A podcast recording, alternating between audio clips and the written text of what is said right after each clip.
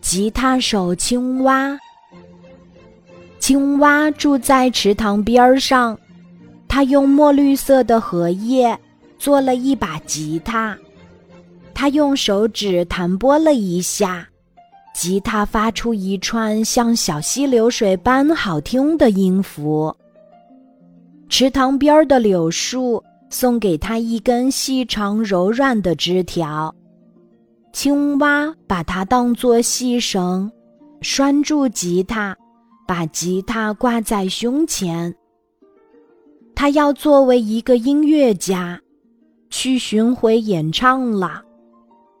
他来到老鲫鱼的洞口，弹奏起一支回忆童年的曲子。他的音乐里有阳光，有嫩绿的水草。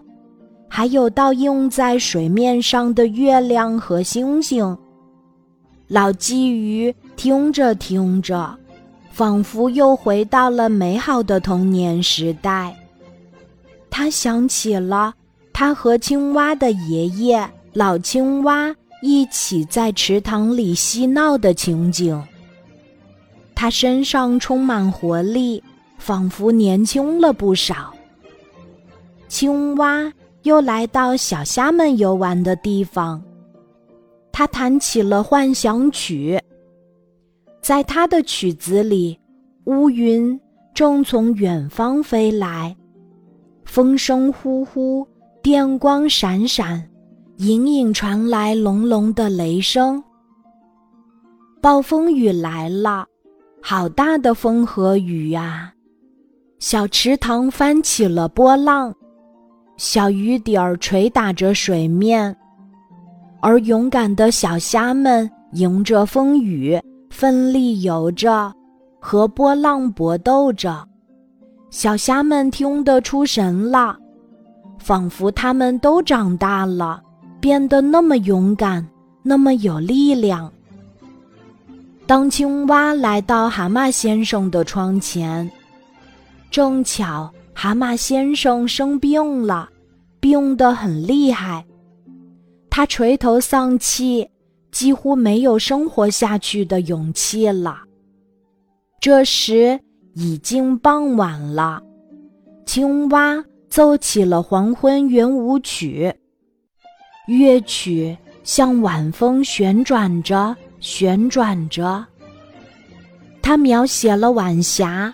描写了像金盘一样的落日，还有归林的鸟儿和树林的沙沙声。蛤蟆先生落下了感动的泪。他说：“生活太美好了，病痛算不了什么，一切都会好起来的。”蛤蟆先生顿时感到病减轻了不少。青蛙走到哪里，人们都会赞叹地说：“一位了不起的音乐家，因为他不仅仅是用手，而是用一颗热爱大家的心在弹奏着。”今天的故事就讲到这里，记得在喜马拉雅 APP 搜索“晚安妈妈”，每天晚上八点。我都会在喜马拉雅等你，小宝贝，睡吧，晚安。